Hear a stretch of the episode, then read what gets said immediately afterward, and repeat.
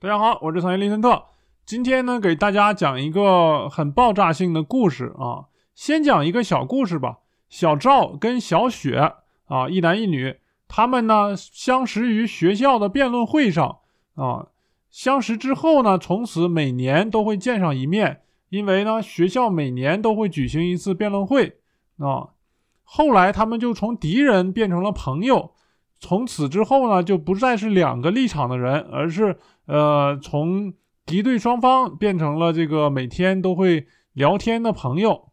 后来这个小赵这个小伙毕业了，去了美国留学，回来之后被隔离解除之后的见的第一个人就是小雪啊。两个人先去这个深圳的一个咖啡厅，呃，喝咖啡啊，吃饭了。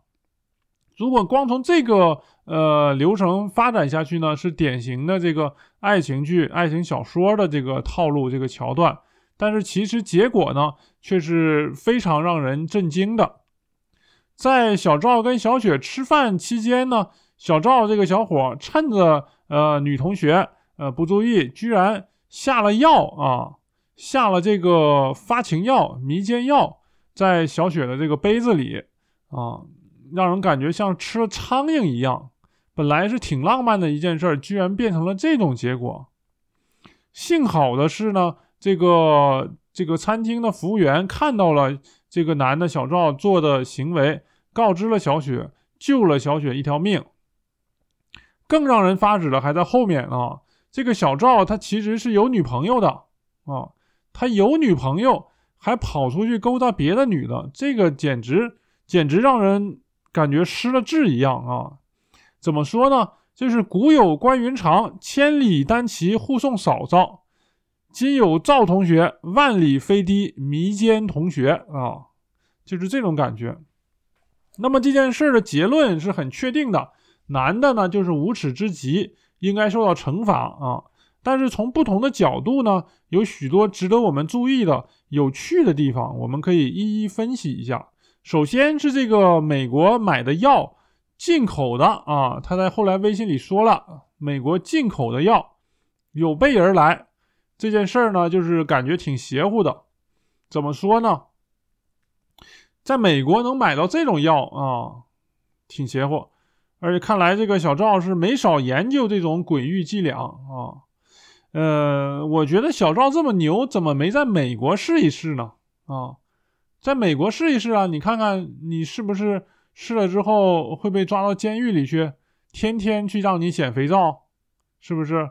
跑到中国来祸害咱们同胞来了啊！这样，然后微信里也说了，他是自己磨的啊，自己磨的，他怎么磨的呢？我都我很怀疑，是不是用这个杯子？是不是用这个杯子，然后把药给碾碎了？碾碎了，然后拿纸包起来，就就带过来给他下药了，还是还是怎么弄的？这个下药的手法呀，其实太不熟练了。人家服务员都说了，他呢是这个，嗯，很慌张啊。首先就看到他一脸慌张，然后把这个药撒撒撒撒到这个杯子里，结果撒的呢还是撒到桌子上了啊！太猥琐了，我觉得太猥琐了，还撒到桌子上。然后还撒到杯子边上，还用手指去搅了搅，这他妈简直是太不专业了，可以说是啊。你在国内辩论赛都是老辩手了，而且还出国留学呢，我很怀疑你学了这么多年学什么了，是不是把脑子学坏了？让我十分的怀疑这件事儿啊。不打没准备的仗，没听过吗？不要打没准备的仗。你去辩论赛的时候也是什么都不准备，直接往上莽。我觉得就是十分的疑惑啊！你起码你也准备一下嘛，你也尊重一下对方嘛，是不是？所以说呀，有的人是有才无德，有的人呢，像这个小赵，既没才也没德啊，就这样。你说这种人上了社会可怎么办呢？就靠着你的这个美国留学的学历，呃，混口饭吃吗？能混得下去吗？还是靠着家里面怎么样搞点关系之类的？我十分的疑惑啊。另外呢，这个小赵还去这个某明星多人运动的这个帖子上啊点过赞。你说你想找人睡觉，你凭本事啊，是不是？你你靠这种药下药这种下三滥的手段，你是真 low 啊！朋友们，你们说是不是？真 low 啊！起码你也花钱去买也好啊，是不是？起码你花点钱也好啊。更不用说你你喜欢的那个男明星，人家靠的是自己的本事，是不是？都去美国留学了，你也不应该差这点钱呢。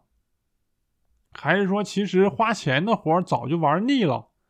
这个我觉得很很疑惑啊。这次想玩个邪的，是不是？咱们玩个邪的，带点药。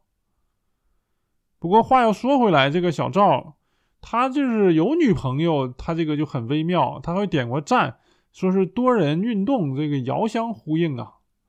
所以我觉得他是不是想学一学这个明星，也去搞一搞多人运动？关键是这个你也靠自己的能力去勾引别人呢，就像那明星一样。你说你靠下药，你这是什么什么什么水平？这是啊？趁着人家上厕所的时候你去下药去了，这智商简直是简直是无法理喻啊！最后，另外，我觉得这个女同学把她曝光这件事儿也是非常正确的啊，这种人就应该受到惩罚。呃，后来他还发消息求求饶了，说他的行为呃这个怎么怎么样不好，但是我觉得他的这个行为呀，超出了这个呃可以受到同情的冲动犯罪这个范畴啊。我不是法律专家，但是我觉得如果是冲动犯罪的话，还还可以去理解理解。但他不是冲动犯罪啊，人家是有预谋的，药都从美国大老远买过来了，是不是？所以说，呃，这次要是让他得逞了，那是不是他以后还会这样做啊？是不是以后他每年从美国回来一趟，都找几个女的下几次药，拿手指搅几次，是不是？最关键的是他还有女朋友了，你说你让咱们全国。三千多万的单身男士，啊，怎么办？让他们怎么自处？你想霍霍多少女的呀？啊，自己霸着一个，还想再去迷奸迷一个，然后呢？非常的让人觉得没天理这个事儿。但是其实啊，这件事儿，呃，过一阵子大家可能都就都忘了。啊，刚才这个卡了一下啊。其实这件事儿啊，过一阵子大家大家都忘了啊。你说你他要是换个名字，再梳一个大人的发型，是不是？那以后谁还知道谁是谁呀？所以这件事对他来说的话，也就是一时之间的一个呃，受到了一些惩罚。还有他的一些朋友圈里面的人，可能是知道这件事儿，然后受一点这个。不算什么惩罚的惩罚吧，也就这样了啊。嗯，我建议的话，当然是法律上应该严惩这类的事情，不管是你偷拍别人群体呀，啊，前阵子德国通过法律严惩偷拍群体这个行为，还是说你在公交车上、地铁站上乱摸呀、乱挤、乱摸呀，是不是？总有这种人啊，有时候骂他两句，他还舔着脸还朝你笑。或者就是这种的什么下药啊，什么给喂药啊之类的，给灌醉了呀之类的，啊，说灌醉了，我觉得这个小赵实在是太 low 了。你起码锻炼锻炼酒量。你说你你你单身的时候，你约个女孩子出去酒吧喝点酒，快乐一下，或者甚至说你自己自己去酒吧，然后找那种爱玩的女的，是不是？两情相悦，无所谓的这样的，你去喝点酒，然后怎么样去去开个房间不好吗？你非得搞这种迷药，又是人家不想跟你在一起做这种事儿，你还要去做，这个行为就简直就是犯罪嘛！啊，是不是？就建议这种行为的人法律应该去严惩他们，还广大女同胞们一个朗朗乾坤啊！强烈建议这样。另外的话，就是国内外强暴女性这个话题啊，这个是时常有发生的啊，并不是说只在咱们国内怎么怎么样，国外还严重呢。你看那个印度那个公交车，一车男的怎么怎么样？还有就是印度把别人女的给霍霍了，呃，啥事儿没有，连钱可能都不用交啊。有时候在某一些国家还得交点钱，在印度可能钱都不用交，到处比比皆是。所以说这个事儿啊，你防范杜绝是无法杜绝的啊，不管你法律做得多好，也无法杜绝。只能说是我们广大女同胞自己多多加小心，同时呢，呃，好心人像这次的这个餐厅的服务员，好心人，呃，去留意，去伸出仗义之手啊。这件事儿反正是，呃，如果是我的话，我也会这样做，我也会像服务员一样伸出仗义之手，是不是？